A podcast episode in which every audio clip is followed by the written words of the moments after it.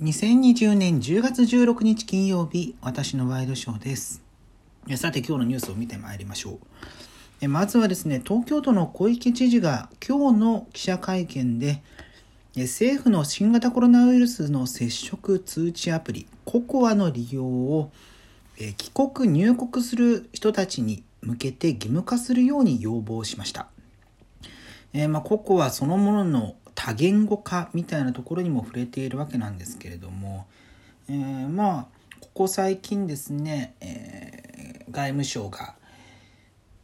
渡航の制限を緩めるような方向性というのが報じられていますけれども、えー、もしそれがそうなるとね日本の玄関口である、まあ、成田は空港そのものは千葉県ですけれども、まあ、そこから出てくるところは大体東京ですしで羽田も国際化が進みつつありますので、えー、そういうところも背景にあって、えー、東京の首長首長としての発言だったと思うんですけれどもまあ少しずつねその経済面で、えー、国を超えたものが復活しつつあるっていうのはまあいい兆しではあるなというふうに思うんですけれども、まあ、それで、えー、外に出なければならない帰ってこなければならないっていう、えー、行き来しなきゃいけない人の存在っていうのももちろんあるわけなんですが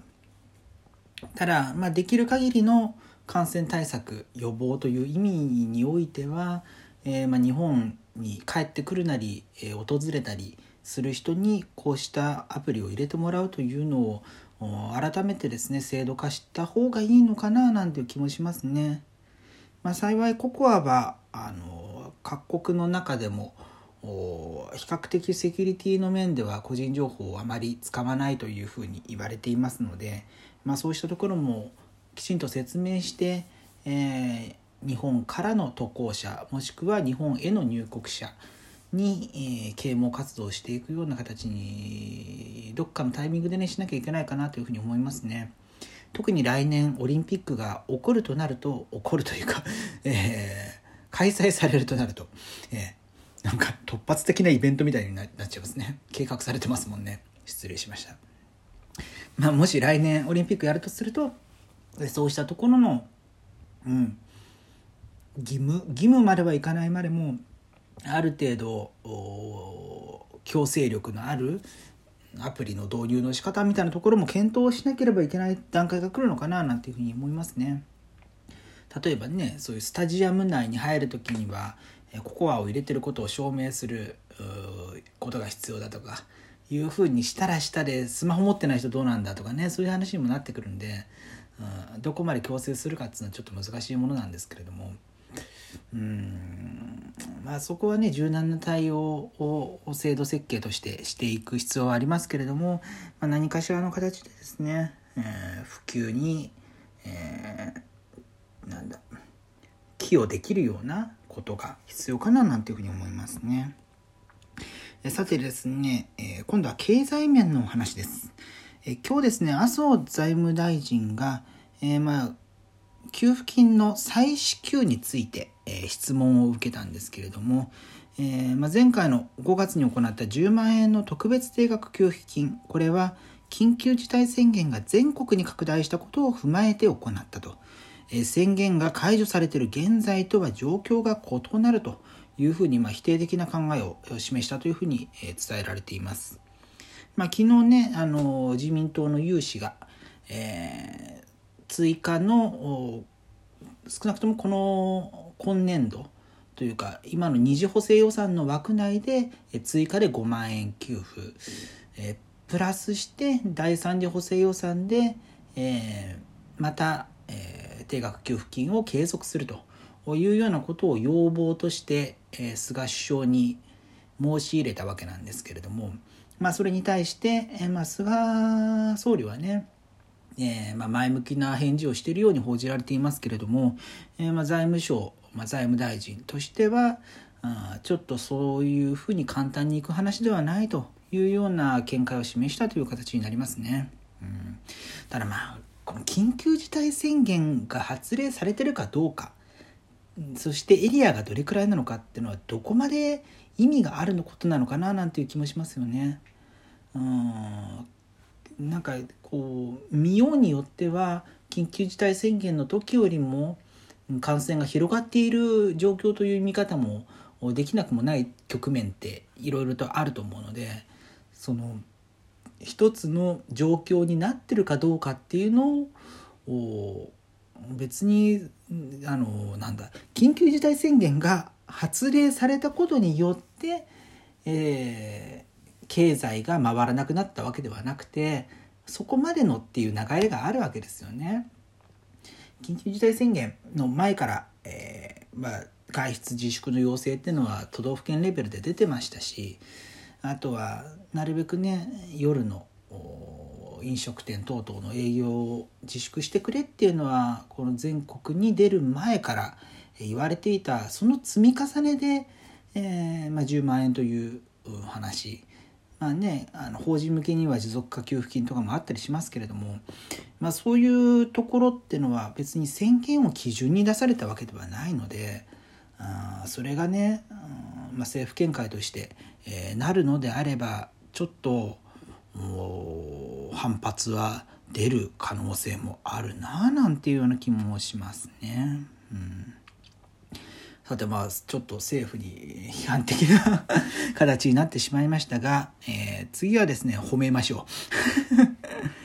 まあ、あの前々からですねデジタル化進めている中の一つとして、えー、免運転免許証とマイナンバーカードの一体化について、え、正式に今日発表されたようですね。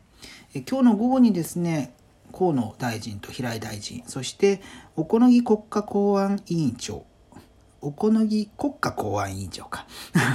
が会談して、えー、まあ、運転免許証をどう管理するのか、まあ、クラウドに全部持ってくみたいな話もありますけれども、まあ、そうしたところの意見交換をしたようです。まあ、今の時点では、まあ、報道ベースですけれども各都道府県によって更新の形っていうのが変わっているわけなんですよね。まあ、それを一つに、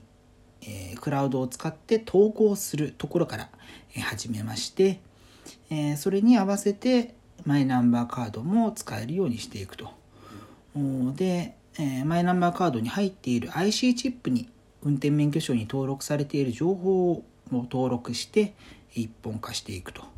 いうことです。まあ、これによってですね、まあ、あのマイナンバーカードとの統合というところよりもちょっと、えー、前段階から2022年だから再来年ですねから、えー、まあ、これも数日前から報じられていましたけれども、まあ、全国各地で、え、運転免許証の発行更新が行われるようになって、えで2026年に早ければマイナンバーカードと運転免許証の一体化、えー、を実現させると。いうようなところで、まあ、三者会談の中身が固まったようなんですけれどもねえ。まあそれだけ、えー、重たい何でしょう。その身分証明として、えー、身分証明書として一番ポピュラーなのは運転免許証だと思うんですよね。他のものだとまあ保険証だと写真がないので、え場所によっては使いづらいとか、うん、でマイナンバーカードがね最近そこに変わるかななんて気もしますけれどもあれね個人番号がドーンと出てるのでで個人番号を教えちゃいけないみたいなのがあるんでちょっとね使いづらいみたいな、えところもあるのですごい便利に使ってる人が多いと思うんですが、ま、これがマイナンバーカードに登統合された場合うん、どうなるのかななんていうのは気になりますね。あとあの個人的な話なんですけれどもマイナンバーカードの、まあ、デザインがこのまま変わらないことを前提としてそのチップに情報が入るだけってことを考えると、えー、残念なことがありまして私はあの小型特殊免許、えー、を持っているんですよね小型特殊自動車免許か正式に言うと。孤独って言われますけれども、えー、な何に乗れる？あの、えー、築地とか今豊洲ですけどああいう魚市場とかで走っているターレットターレあれが運転できたりとか。時速15キロマックス。で、まあ、幸運期とか、えそういうものを運転できる資格なんですけれども、えあまりにですね持ってる人が少ないんですね。うん、僕はあの話の種にとってみましたけれどもなかなかあの、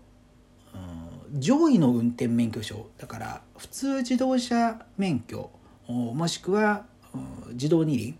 より上といいますか、えー、範囲の広い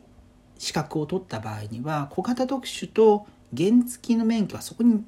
含まれてるんですよね。なのでそのエラーを取ってしまった人って後から小型特殊を取ることは、まあ、一旦返納しない限りできないものになっていまして、えー、そこでまあ何でしょう自慢できるというか え